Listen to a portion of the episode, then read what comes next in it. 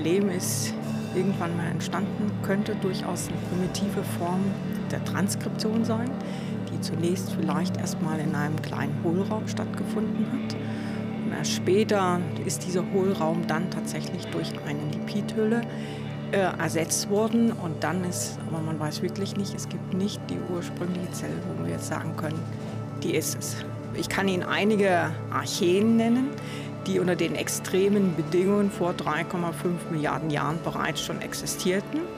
Sulfolabus acidocaldarius, was ist das? Ein äh, Archeum, ähm, was ähm, extrem widerstandsfähig ist, was also bei hoher Temperatur An heißen Quellen im, genau. am Boden Und man des muss, da, Ozeans. man, man muss dazu sagen, dass es daraufhin optimiert. Das heißt also auch, wenn wir heute diesen Organismus im Labor kultivieren wollen, brauchen wir genau diese heiße Umgebung und den niedrigen pH-Wert, um überhaupt diese optimalen Bedingungen für dieses Archeon einzustellen. Nun hat dies ja eine gewaltige Evolution hinter sich. Ja? Richtig, 3,5 3,5 Milliarden Jahre. Nicht? Während sozusagen irgendwie organisiertes, äh, höher, äh, also mehrzellige, Ja. so 650 Millionen Jahre oder wie viel?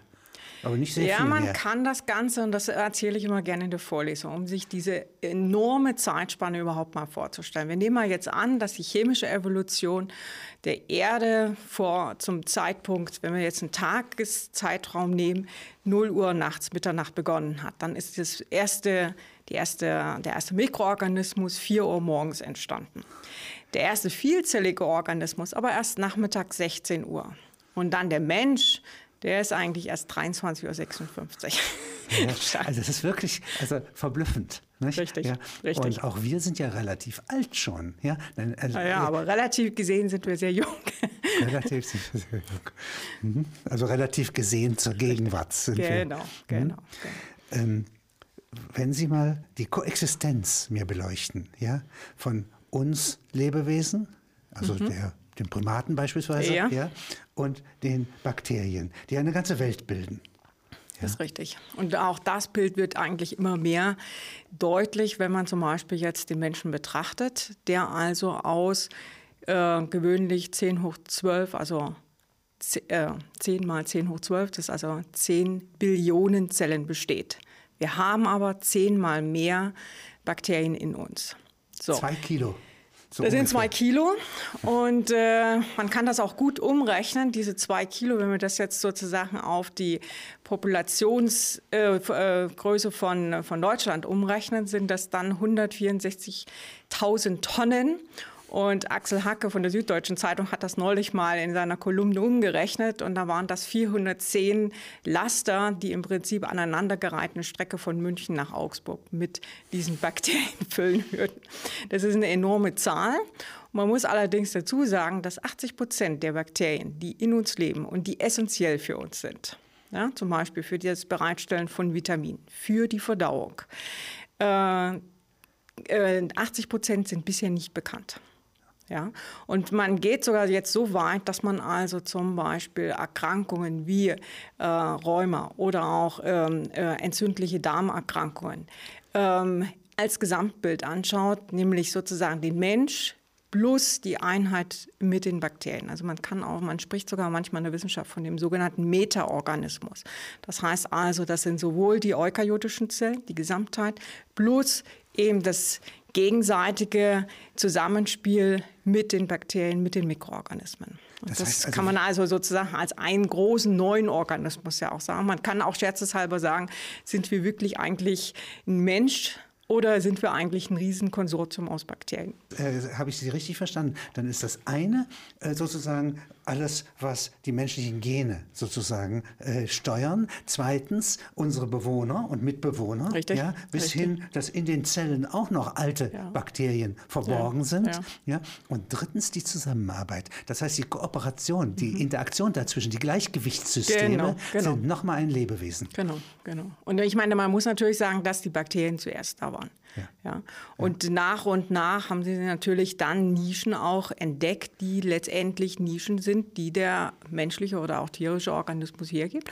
Und die haben sie angefangen zu besiedeln. Dass das manchmal in ein Missgleichgewicht zum Beispiel bei den pathogenen Organismen stößt, das ist ja nicht a priori pathogen gewollt, sondern es ist einfach eine Überlebensstrategie der Bakterien in diesem ungewohnten ähm, Raum, nämlich dem Menschen, der auch gewissen oder auch dem tierischen Organismus, der natürlich auch, auch Pflanzen haben Abwehrmechanismen, weiß man mittlerweile, da natürlich äh, in dieser äh, Einheit zu überleben.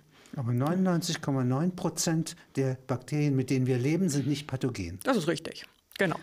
Ähm, das ist das Gute. Das ist gut, die gute Nachricht.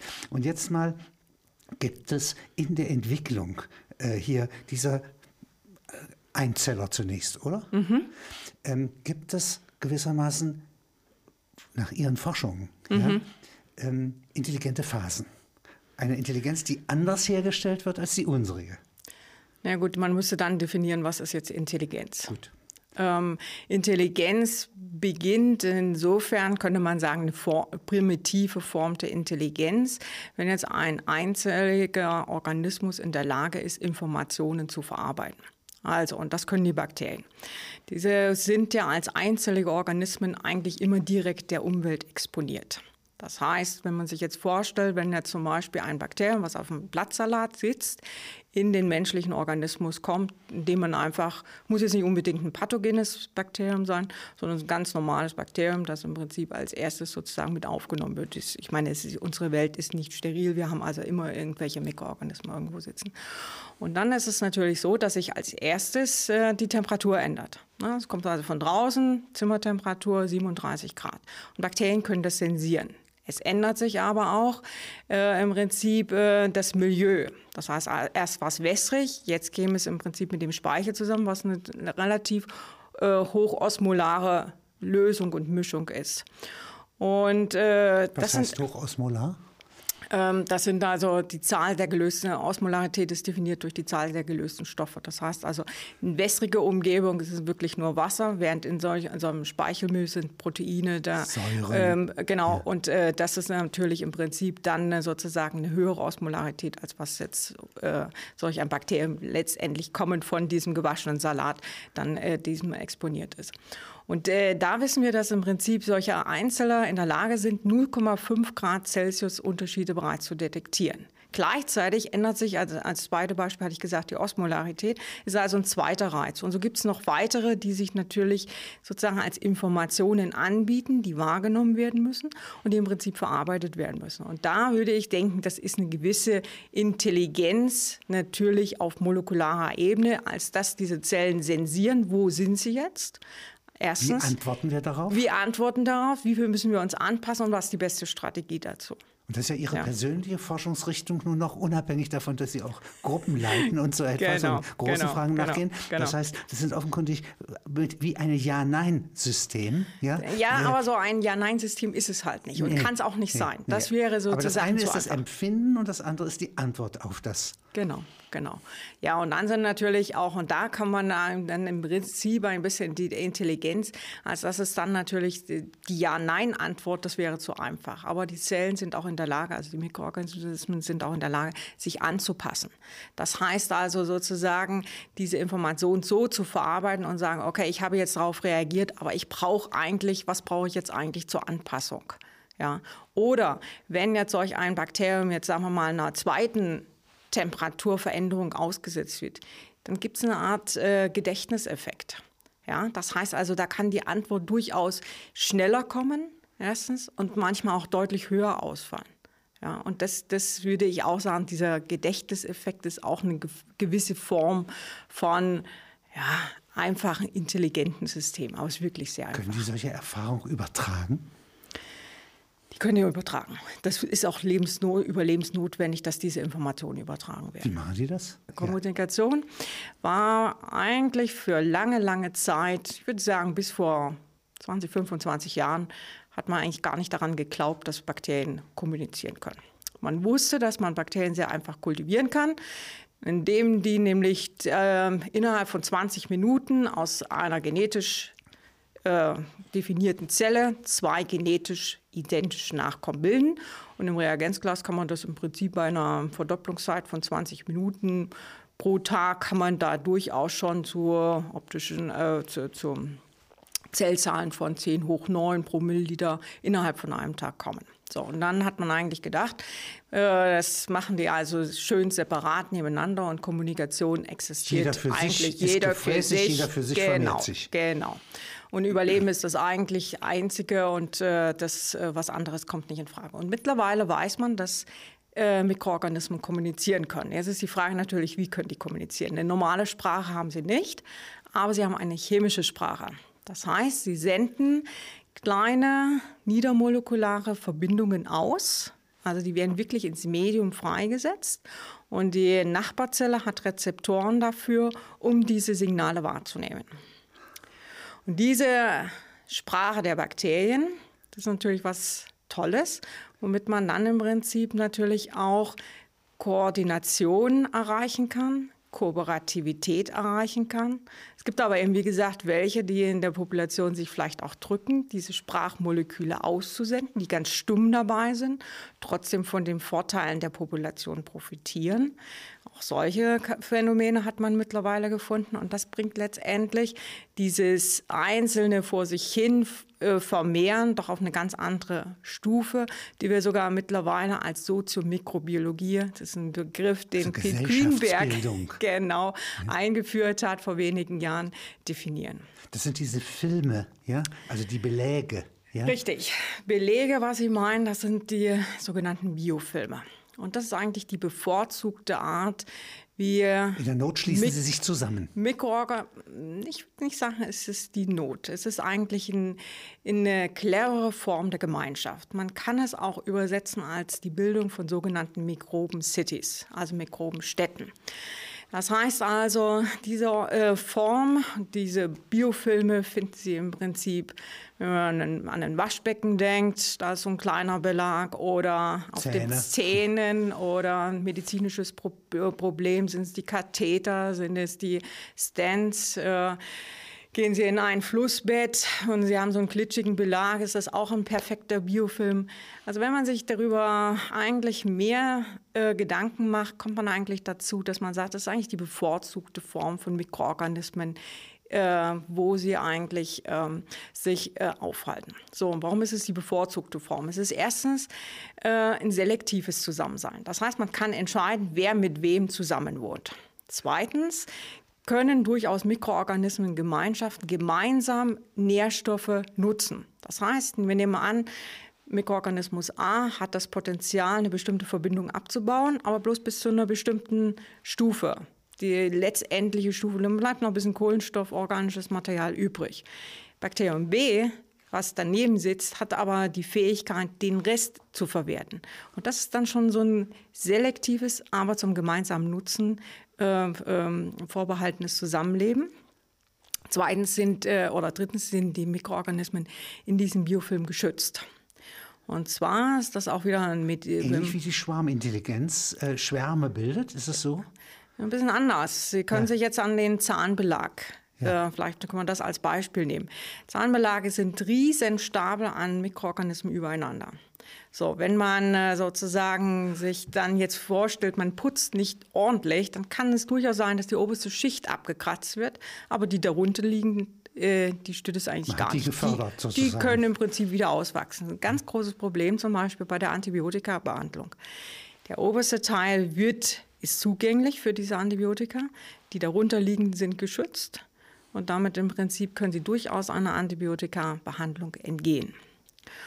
Und dann kommt vielleicht noch eine andere Geschichte dazu und das ist, äh, zielt dann mehr auf das Projekt zur, Biolo äh, zur, zur Individualität von Bakterien, dass vielleicht auch durchaus eine gewisse Arbeitsteilung in diesem Biofilm existiert. Dass dies also organisiert ist und dass nicht alle Zellen die gleichen, den gleichen Arbeitsaufwand betreiben. Ja. Das heißt also, das ist so wie in der menschlichen Gesellschaft. Es gibt Wissenschaftler, Wissenschaftler allein könnten sich Nein. nicht ernähren. Also brauchen wir den Bauern, der die landwirtschaftlichen Erzeugnisse erzeugt. Ja. Und wir brauchen auch die Müllabfuhr, damit im Prinzip die Städte wieder gereicht werden. Und ich könnte mir vorstellen, Energetik ist äh, in der kleinsten Form, äh, also sprich den Bakterien und Archeen, äh, genauso entscheidend wie die Energieverteilung, die ein Mensch ähm, wo, wo im Prinzip auch, ich meine, bei uns ist ja auch die Arbeitsteilung entsteht dadurch, dass wir nicht alle Energie für, die, für alle Arbeitsgänge aufwenden können. Und das ist genauso dort bei den Einzelnen auch genauso denken wir, realisiert. Aber das ist eine Fragestellung, die muss dann tatsächlich noch experimentell untermauert werden, ob dem wirklich so ist. Aber es ist hochinteressant, wenn die Geselligkeit, ja, das Zoon Politikon, ja, ja. in der Natur angelegt ist, ja, ja. dann sind einige Vorstellungen von äh, äh der Einzigartigkeit, der Ein dem Alleinstellungsmerkmal der Menschheit etwas reduziert. Genau. Ja? Ich meine, diese Eigenschaft zur Kommunikation wird ja nicht nur benutzt für die Bildung der Biofilme. Die Zell-Zell-Kommunikation wird auch vielfach bezeichnet als das sogenannte Quorum Sensing.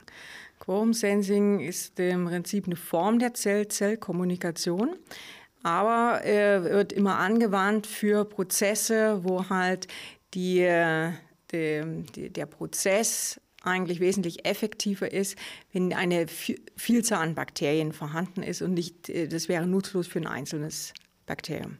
Zum Beispiel bei der Invasion von, bleiben wir, gehen wir wieder zu den pathogenen Organismen zurück. Leider gibt es ja die Infektionskrankheiten, brauchen wir ja uns äh, nicht auf, also wie gesagt, das, die existieren halt und die Krankheitserreger. Und ähm, da ist es wirklich so, dass äh, dann äh, ein einzelner pathogener Organismus sicherlich vom Immunsystem sofort erkannt wird aber nur die Vielzahl könnte im Prinzip den Makroorganismen, Makroorganismus invasieren. Äh, ein weiteres Beispiel ist, wenn zum Beispiel Nährstoffquellen, die außerhalb der Bakterien äh, vorhanden sind, abgebaut werden. Dazu brauchen sie spezielle Enzyme, um diese Abbauleistung ähm, zu äh, vollziehen. Aber ähm, das Bakterium, das diese entsprechenden Enzyme für diese Abbauleistung abgibt, muss natürlich auch sicherstellen, dass es den Vorteil bekommt, nämlich die aufgelösten niedermolekularen kleinen Verbindungen, um diese aufzunehmen. Auch das ist wieder so eine Geschichte, wo im Prinzip eigentlich eine Vielzahl an Bakterien notwendig ist, um solche Eigenschaften eigentlich erst auszuprägen. Und dann sind sie eigentlich erst sinnvoll. Dass wir also noch viele mehr solcher Prozesse haben, wo also eine bestimmte Zellzahl notwendig ist, um bestimmte Prozesse überhaupt auszulösen. Und das wird halt durch die Kommunikation erreicht. Und das ist durch evolutionäre Zeitachsen vorbereitet, nicht? Also das heißt, es gibt Gesellschaften, die, die bilden sich nicht ad hoc. Ja? Das ist richtig, aber wir fragen uns natürlich, ob tatsächlich die, wie im Laufe, und auch das ist eine unserer Fragestellungen, wie im Laufe der Evolution tatsächlich diese Kommunikation erhalten geblieben ist. Denn wir wissen mittlerweile, es gibt Betrüger, die sich um die Kommunikation drücken. Ja, wo also Kooperation ist, wo Gesellschaften sind, ist ja, der Odysseus. Aber normalerweise würden sie ja Kosten sparen. Ja. Na? Trotzdem haben sie sich nicht durchgesetzt. Also muss ja die Kommunikation noch einen zusätzlichen Gewinn darstellen, denn sonst wäre im Prinzip das im Laufe der Evolution abgeschafft worden. Wenn Sie das mal beschreiben, also da gibt es sozusagen in diesen äh, Kolonien oder ähm, Zellhaufen, ja. Ja, die sie bilden, ja. Städten, gibt es äh, ein paar, äh, die äh, gut genährt sind und dann auch Vorräte bilden. Vorräte des Pharao. Und äh, die haben jetzt sozusagen die Tendenz, ja, die Hilfsdienste für die anderen, weil sie die anderen nicht mehr brauchen, zu unterlassen. Ja. Dann stirbt so ein Film ab. Ja, das ist, äh, wie gesagt, das genaue Phänomen warum letztendlich über, im Laufe der Evolution sich gerade sich nicht solche durchgesetzt haben, die ja eigentlich den Vorteil äh, für sich erstmal eruieren, äh, ist eine spannende Frage und der gehen wir halt in diesem Kooperationsprojekt nach, weil das ist bisher wenig verstanden. Und da gibt es so eine Beobachtung, ich weiß nicht, ob die richtig ist, dass ähm, äh, im Luxus lebende Bakterien mhm. ähm, irgendwie äh, nicht mehr äh, so intensiv ja, äh, sich wehren, kämpfen, äh, nach Nahrung suchen, wie sie es vorher, wie es äh, solche tun, die noch kämpfen müssen ums Leben. Also, und da hat sich, scheint sich herausgestellt zu haben, dass solche luxurierenden mhm. Geschöpfe durchaus einen evolutionären Vorteil haben. Nachdem sie gut genährt wurden, nachdem sie verwöhnt wurden, mhm. ja, sind sie auch für die Wildnis noch besser geeignet oder fressen vielleicht die eigenen Leute. Ja, wobei man muss sich natürlich jetzt fragen, ich weiß jetzt nicht, worauf Ihre Frage basiert, äh, wo es tatsächlich jetzt in der Natur Leben im Luxus für Bakterien gibt.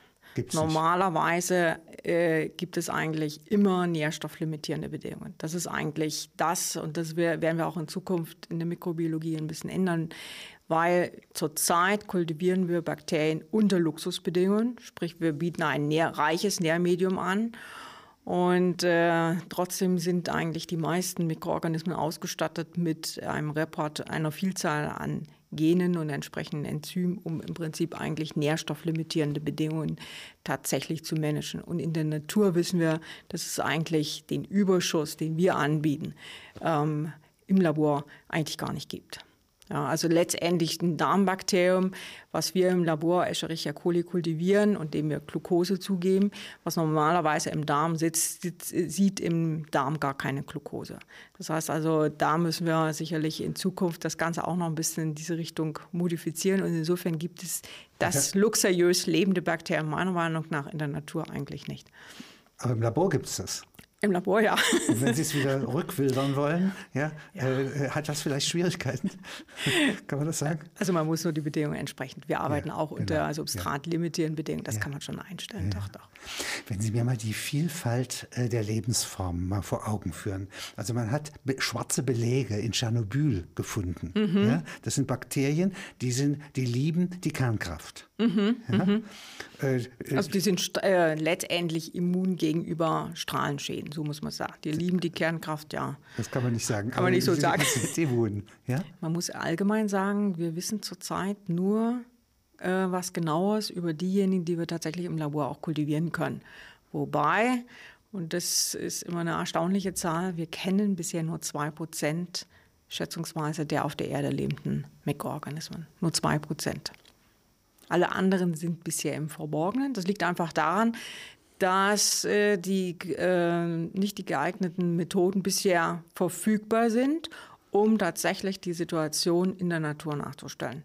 Das können zum Beispiel extreme Nährstoffgradienten sein, die man im Labor kaum etablieren kann.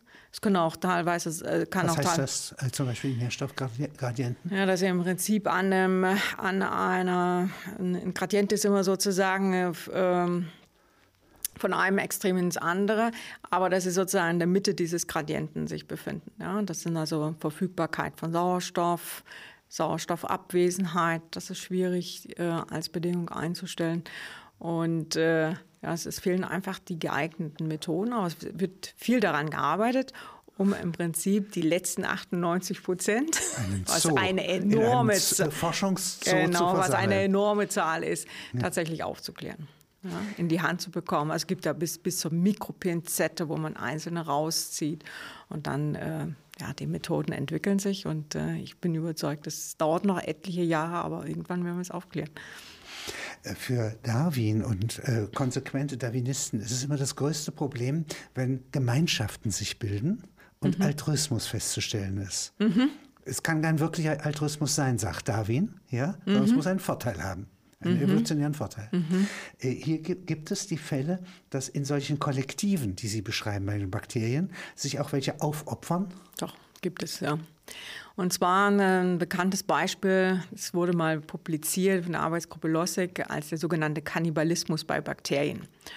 War natürlich sehr reißerischer Titel und das ist tatsächlich äh, der Fall und beobachtet worden und man kennt mittlerweile auch die molekularen Vorgänge bei Bacillus subtilis. Bacillus subtilis ist ein harmloses Bodenbakterium. Und äh, unter nährstofflimitierenden Bedingungen äh, würde dieses Bakterium äh, verschiedene Strategien eingehen, um im Prinzip zu überleben. Die eine Strategie ist, einen Biofilm zu bilden, um im Prinzip dann Schutz auszubauen und dann in diesem Biofilm sich weiter zu vermehren. Die zweite Strategie ist die Aufnahme, die sogenannte Kompetenz, die Aufnahme von DNA, die jetzt in der Umgebung vorhanden ist, um möglicherweise Abbauleistungen neu einzustellen. Dritte Möglichkeit ist aber die Differenzierung in eine sogenannte Dauerform, eine sogenannte Spore. Das, diese Dauersporen äh, oder diese Endosporen können wirklich sehr lange überleben, sind absolut resistent gegenüber UV-Strahlung, gegenüber Austrocknung und so weiter. Und, äh, aber dieser Weg ist nicht ganz einfach, als das nämlich das, äh, ein Prozess ist, der sehr relativ lang gesehen ist. Also kein da. Winterschlaf? Nein, ja? ist kein Winterschlaf. Keine Verlangsamung Nein, äh, der biologischen, sondern Schutz. Genau. Und, äh, aber in dieser Phase, wo also die ersten Spuren bereits auftauchen, werden, wird ein Teil der Population geopfert, um nochmal Nährstoffe bereitzustellen. Ja? Und das ist im Prinzip dieser Kannibalismus. Da geht es einfach um das Überleben der entsprechenden Spezies, der entsprechenden Art. Und da wird ein Teil tatsächlich lysiert. Und da ist natürlich lange die Frage gewesen, wie kann der Rest der Population vor diesen Toxinen, die tatsächlich durch, äh, dazu führen, dass einige Bakterien abgetötet werden, geschützt werden. Aber auch das hat man mittlerweile ganz gut verstanden. Also was nennt man doch einen sozialen IQ, also Intelligenzquotienten? Wenn Sie das so bezeichnen ja, wollen, gerne. Äh, er, ist ja, er kann ja evolutionär. Äh, der ja. hat ja nichts mit Denken zu tun nein, oder mit nein, Selbstbewusstsein nein, oder so etwas. Nein, aber hier geht es um der, das Überleben der Population. Und das kann man sich im Boden gut vorstellen. Da ist Konkurrenz vorhanden durch so viele verschiedene äh, Spezies, die halt auf engstem Raum miteinander um Nährstoffe konkurrieren. Und äh, wenn einem für ein Bakterium das die beste Strategie ist, dann ist das äh, sicherlich äh, dann für, die, für das Erhalten und die, äh, dieser Spezies natürlich dann ein Vorteil. Stichwort Abwehrstrategien. Der, das Arsenal von Gegenmaßnahmen gegen Gefahren, äh, gegen etwas, was äh, auf sie eindringt. Was gibt es für einen Katalog von Gegenmaßnahmen? Schließen die Poren? Ähm, gibt es Poren in der Zellwand? Poren gibt es also ja, natürlich müssen es müssen Kanäle oder Poren, sogenannte Purine vorhanden sein, damit jede Zelle natürlich auch faktisch Stoffe von außen nach innen transportieren kann. Ne? Ähm, wichtig ist natürlich, äh, Sie zielen jetzt sicherlich auf Antibiotika-Strategien ab. Antibiotika sind äh, Strategien und interessanterweise, das sind Strategien, die aus der Natur kommen. Die meisten Antibiotika, Penicillium zum Beispiel, ist ja ein Pilz, was Penicillin produziert, sind also Maßnahmen von anderen Organismen gegenüber zum Beispiel eben ähm, ähm, Bakterien. Bakterien. Und äh, das einzige synthetische Antibiotikum, was eigentlich verfügbar ist, sind Sulfonamide, was tatsächlich im Labor synthetisiert worden ist, was einen, nicht einen natürlichen, keinen natürlichen Ursprung hat. Alle anderen Verbindungen sind im Prinzip Schutzstoffe, Listen die Listen der Natur, genau. Und äh, auf der anderen Seite genau in diesem Zusammenspiel sind natürlich wieder über die Zeit Abwehrstrategien entstanden. Das geht von, äh, beginnt mit dem Herauspumpen von solchen Verbindungen. Auch da ist es natürlich Ach, das wichtig. Die. Genau, also, natürlich ist es wichtig, erstmal, diese, dass, dass, dass diese Verbindungen vorhanden sind, muss erst wieder sensiert werden. Dann müssen die Gene entsprechend angeschaltet werden, die für solche Pumpen, die also wie nach dem Staubsaugerprinzip solche Verbindungen wieder herausschaufeln. Äh, dann gibt es aber auch die Möglichkeit der Modifikation, äh, dass solche Verbindungen modifiziert, chemisch modifiziert werden und damit nicht mehr neutralisiert werden, wirksam ja. sind. Es können aber auch der Ort, der Wirkort kann aber auch verändert werden. Das heißt also, das sind Mutationen, die gesetzt werden und äh, dann äh, kann im Prinzip diese Verbindung gar nicht mehr andocken und dann ist sie im Prinzip auch wirks äh, wirkungslos. Das wären jetzt ein paar Beispiele, aber auch da ist es so, dass, und das weiß man mittlerweile, dann möchte ich jetzt noch mal ganz kurz ein Beispiel, das jetzt passt, erzählen zur phänotypischen Heterogenität. Äh, das sind, es sind genetisch identische Zellen, die aber in einem unterschiedlichen metabolischen Zustand sich befinden. So, und, äh, Sehen also verschieden aus, ja? Die haben sehen, die gleiche Struktur. Nee, die sehen gleich aus, ja, aber die also eine, Sie müssen sich so vorstellen, die eine stellt sich schlafend und die anderen sind aktiv. Die Aktiven trifft so eine Antibiotika-Behandlung, während die Schlafenden sind davon völlig unberührt. Und das sind die sogenannten Persisterzellen. Das heißt, die persistieren und wenn dann das, gibt es sehr schöne Experimente dazu, und wenn dann das Antibiotikum wieder weggenommen wird, dann wachsen die ganz normal aus, als wäre nichts und gewesen. Und haben eine Umwelt vor sich, ja, sie explodieren. Genau, genau. Das ist aber ein Partisanenstatus ja, der besonderen Art. Das könnten ja, Menschen nicht machen. Leider äh, vielfach zu finden bei Bakterien, die zum Beispiel chronische Krankheiten verursachen. Und deswegen sind die wirklich, und deswegen freue ich mich eigentlich, dass wir von der Deutschen Forschungsgemeinschaft dieses Projekt bewilligt bekommen haben, um solche Fragen zu adressieren, um dann vielleicht mal Strategien zu, aufzudecken, um genau solche Zellen tatsächlich auch mal äh, natürlich auch mit entsprechenden Gegenmaßnahmen Haben Sie zu jetzt treffen. das Wort Schläfer metaphorisch gebraucht oder ruhen die wirklich? Die ruhen wirklich. Weil die meisten Antibiotika brauchen eigentlich einen aktiven Stoffwechsel, um dann im Prinzip bestimmte Stoffwechselleistungen zu inhibieren. Wenn aber der, wenn die wirklich in einem Ruhezustand sind, Die Zelle streikt Ja, also man sozusagen. ja. man bezeichnet die auch als äh, äh, lebendig, aber nicht kultivierbar. Die vermehren sich also auch nicht. Ja, die sind wirklich in einem Ruhezustand. Warten, ja. Die warten, ja. Aber das ist sehr seltsam, dass die Natur so etwas entwickelt hat. Nicht? Es ist aber auch doch wieder ein, ein Vorteil zum Überleben der entsprechenden Spezies. Ja, und sind die evolutionären Antworten dieser Art jetzt sehr jung? Denn ich meine, die Antibiotika gibt es ja nicht so lange. Das sind Ja. wirklich ganz, also Das, das, sind ganz junge Entwicklungen. richtig. Ja. Das würde ich sagen, das geht erst seit den, ja, 2004, 2005. Das sind wirklich erst ganz neue Entdeckungen, Aufdeckungen. Beschreiben Sie doch mir als Laien mal eine Bakterie.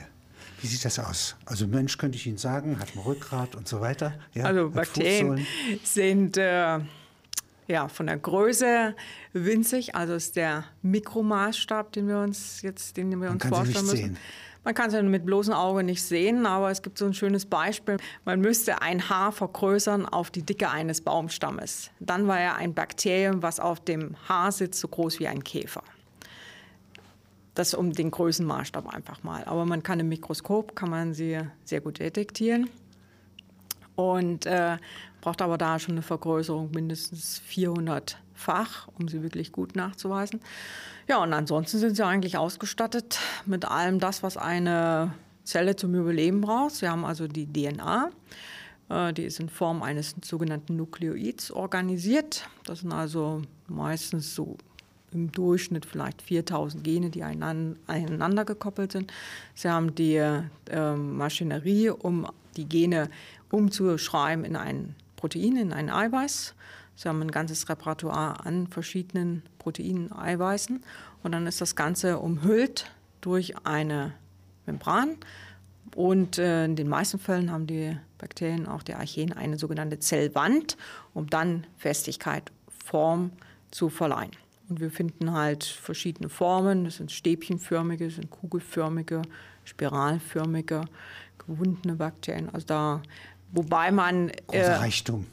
Ja, wobei man hinsichtlich der Morphologie Unterschiede bei den Eukaryoten natürlich ein zigfaches an verschiedenen Formen hat, einfach aufgrund der Multizellularität. Da sind wir im Prinzip da ein bisschen einfach.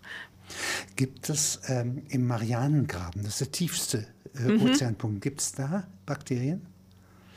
Vermutlich ja. Ich, ich denke ja.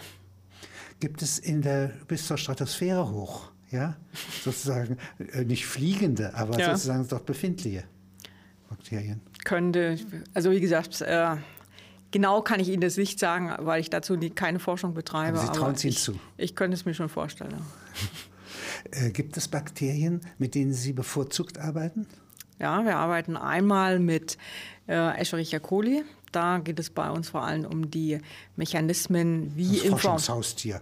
Ja, ja, das ist im Prinzip, da geht es aber wirklich um die molekularen Mechanismen, wie Informationen, ex, also extrazelluläre Informationen, also Stressbedingungen wie pH-Stress, Osmostress, direkt sensiert werden, wie diese Sensoren funktionieren und Informationen, das ist die zweite spannende Frage, Informationen in die Zelle übertragen. Das ist ja die Membran.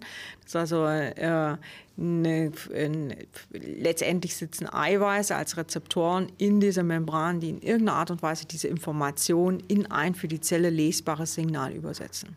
Und wie das diese Rezeptoren machen, das ist eine unserer Fragestellungen. Die zweite, die bearbeiten wir mit Vibrio haviae, einem marinen biolumineszenten Bakterien, Bakterium, was halt verschiedene Maßnahmen ergriffen hat für die Zell-Zell-Kommunikation. Das ist also ein, ein Bakterium, was im Ozean lebt und ähm, Lumineszenz produziert. Lumineszenz ist also Licht äh, blaues Licht, was diese Bakterien produzieren. Der berühmt-berüchtigste Vertreter der Vibrionen ist Vibrio cholerae. Er ist äh, einer der wenigen, die kein Licht produzieren. Und man findet zum Beispiel diese Vibrionen. Die Cholera, ist das, äh, verursacht er die Cholera? Nein. Ja. Ach. Ja, aber wir arbeiten mit der harmlosen Variante. Das ist ein, allerdings auch noch ein Pathogen, ein Fischpathogen, beziehungsweise auch ein Pathogen für Shrimps und in entsprechenden Kultur, Kulturen verursacht dieser Organismus entsprechend auch äh, deutliche Schäden. Schäden. Und äh, manche Vibrionen leben auch im, in Symbiose mit äh, äh, Tintenfischen, zum Beispiel im Leuchtorgan. Und da macht die Lumineszenz, die Lichtproduktion natürlich Sinn. Das heißt, äh, da wird sozusagen, da werden die Bakterien versorgt mit Nährstoffen von dem entsprechenden Tintenfisch. Und im Gegenzug äh, wird äh, das Leuchtorgan faktisch tatsächlich zu einem leuchtenden Organ durch die produzierte Lumineszenz der Bakterien. In unserem Ach. Fall das müssen Sie mir nochmal erklären. Das ist ja eine Interaktion, ja? Richtig, nicht? richtig. Und äh, wenn Sie das nochmal beschreiben. Äh, also da ist es so, dass äh, auch da ein bestimmter Rhythmus eingehalten wird, als dass nämlich dieses Leuchtorgan vor allem in der Nacht notwendig ist. Und äh, in unserem Fall, den Vibrio have, ist ein äh, marines Bakterium, was nicht in Symbiose lebt, trotzdem aber Lumineszenzlicht produziert. Und wir wissen, wie gesagt, zurzeit noch nicht, was die Ursache ist, aber wir forschen daran.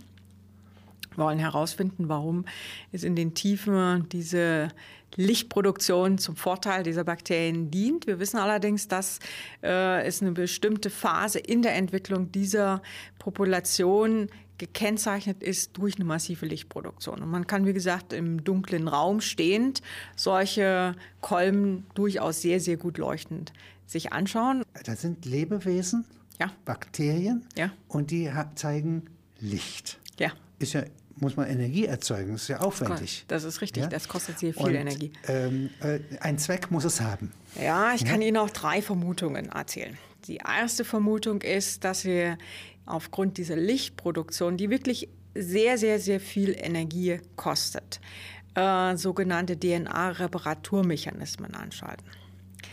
Weil DNA-Reparaturmechanismen, DNA-Brüche entstehen immer mal. Die müssen repariert werden. Das kostet Energie. Und da gibt es sogenannte photoaktivierbare Enzyme dafür. Und im Meer gibt es natürlich kein Licht. Also könnte es sein, dass im Prinzip die Licht, das Licht, was sie selbst produzieren, zur Aktivierung dieser ähm, Photolyasen, würde das ist ein Steuerungsmittel. zum Beispiel nutzen. Zweite Möglichkeit wäre, dass Sie das Licht im Prinzip als Kommunikationssignal nutzen. Wir haben vorhin über chemische Kommunikation gesprochen durch Abgabe und Aufnahme und Wahrnehmung von kleinen Molekülen. Hier wäre es im Prinzip Licht aussenden und man kann sagen, okay, hier sind schon so und so viele Zellen der Spezies, kommt doch alle mit hinzu. Wie bei den Bienen, ja. Wie genau, wie, wie ein Pheromon, genau, genau, genau. Auch das wäre so Statt Sache Geruch, Licht. Richtig, statt Geruch, Licht. Und die dritte Möglichkeit wäre, man hat beobachtet, ganz interessant, mit äh, Satelliten, dass im Indischen Ozean über drei Tage ähm, äh, Konzerte stattfinden, der Lumineszenz. ja, richtig. Und man hat mit Satellitenbildern das aufnehmen können. Und das ist eine alte Beobachtung von Fischereibooten, von den Fischern, die zurückkommen und sagen, an manchen Tagen leuchtet das ganze Meer, so ganz blau. Und äh, da hat man weiterhin beobachtet, dass es zunächst zu einer Algenblüte kommt und dass die Algenblüte dann aber nachträglich besiedelt wird, wahrscheinlich durch die Vibrionen. Und dass nach drei Tagen Leuchten, das heißt, dass nach drei Tagen maximaler Energieverschwendung, ich möchte es mal so bezeichnen, sowohl die Algen als auch die Bakterien weg sind. Es ist möglicherweise so eine Art Selbstreinigungsmechanismus des Meeres ist, um dieser Algenblüte entgegenzuwirken, dass man im Prinzip massiv Energie verbraucht. Energie verbraucht, aber dann hat nicht man die als verführt. Das ist sozusagen das Meer ist dann wie eine Droge tätig, ja. Und die, diese dann wird es damit gereinigt im Prinzip. Ach, das ist interessant. Die gehen in eine Falle, das indem sie noch einmal leuchten, ja. Genau. Nicht gehen sie zugrunde. Dann genau, das könnte auch sein. Aber das ist ja interessant. Das sind ja poetische Ideen. Ja, also, würde, also, nicht, äh ja, aber wir müssen es mit Experimenten untermauern. Und manchmal ist es gar nicht so einfach, solche Hypothesen, die ich Ihnen jetzt hier darstelle, tatsächlich mit den Experimenten zu untermauern, um dann diese Fragen tatsächlich eindeutig zu klären. Äh, es gibt ja äh, zum Beispiel Schwarmverhalten. Mhm. Äh, es gibt Rudel, ja. ja die jagen. Ja. Äh, wie geht die Kooperation in der Eroberung ja, äh, bei ähm, Gut, es, äh, Bakterien vor sich? Es gibt natürlich wir haben heute über wenige Spezies gesprochen, aber es gibt zum Beispiel Myxobak äh, Myxobakterien, die also multizelluläre äh, Organismen bilden. Und äh, auch da gibt es natürlich als ersten Punkt eine Zell-Zell-Kommunikation, eine Zell-Zell-Absprache, Verständigung, dass sie tatsächlich erstmal zu so einem Rudel zusammenkommen.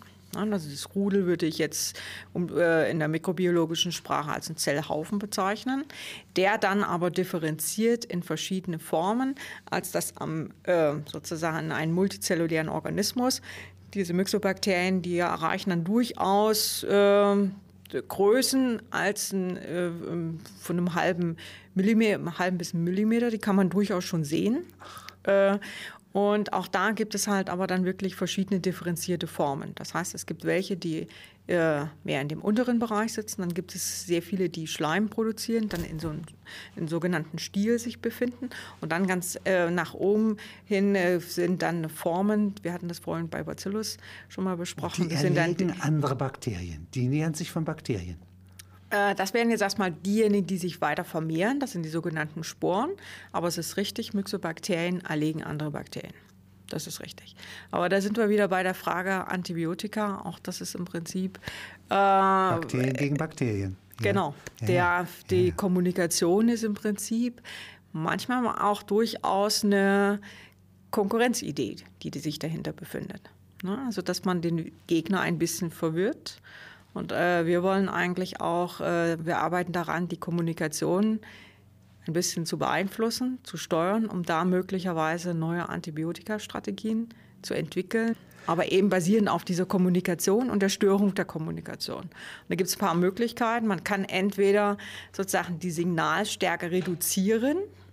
Ja, das heißt also, was dann äh, der menschlichen Sprache nicht unsere normale Unterhaltung entspricht, sondern in den Flüstern äh, resultieren würden. Wir würden dann nicht mehr so gut kommunizieren. Oder es, man kann auch den Gegenfall sich überlegen, dass man im Prinzip ähm, das Ganze amplifiziert, also zusätzlich Signalmoleküle verwendet. Das wäre dann wie, als würden wir uns jetzt hier anschreien, anbrüllen. Dann, dann zerstört man würd ich den Raum verlassen, Sie würden ja, den ja, Raum. Ja. Auch das wäre sozusagen eine Möglichkeit, wo man sagt, okay, das wäre vielleicht möglich. Oder man kann natürlich auch sagen, indem wir ja sozusagen unsere Kommunikation stören, indem wir laut das Radio anschalten. Dann kommen zusätzliche sag mal, Moleküle, zusätzliche Töne dazu. Auch dann könnten wir nicht mehr kommunizieren. Also Moleküle herausnehmen, übersteuern oder halt durch was ganz anderes überlagern. Sie haben ja zwei Seelen in der Brust. Ja? Die eine muss ja den Gegenstand respektieren, sonst forscht man ja nicht gut.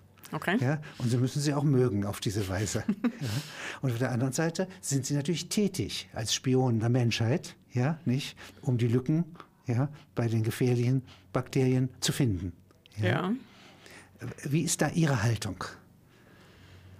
Ja, ich Sind meine, Sie eher ich, von Respekt geleitet? Also ich versuche eigentlich mich immer gerne auch in, in das Verhalten einer einzelnen Bakterienzelle zu versetzen. Und eigentlich aus der Sicht. Empathie wäre das eigentlich aus der Sicht, warum ist es eigentlich so? Warum macht die Zelle, warum macht das Bakterien das so, so zu sehen? Also wenn ich jetzt an, wenn ich jetzt zum Beispiel an pathogene Organismen denke, dann ergibt sich bei mir eigentlich immer die Frage, die sind nicht a priori pathogen, sondern was wollen die eigentlich? Warum nutzen die Waffen? Warum richten die die Waffen gegen eben äh, den menschlichen Organismus. Und äh, das gibt eigentlich vielfach neuer Gesichtspunkte, wenn man diesen Standpunkt eigentlich mal einnimmt und nicht nur mal sagt, okay, ähm, wir wollen was gegen den Biofilm tun, sondern wir sagen, was ist der Vorteil? Warum sitzen die eigentlich in dem Biofilm? Könnten wir das und Ziel dieses Vorteils anders leiten? Genau, ja, genau. Könnte es, äh, könnten wir es ein bisschen lernen. um, genau, wenn wir es besser verstehen, wenn wir es besser, und das ist eigentlich immer grundsätzlich.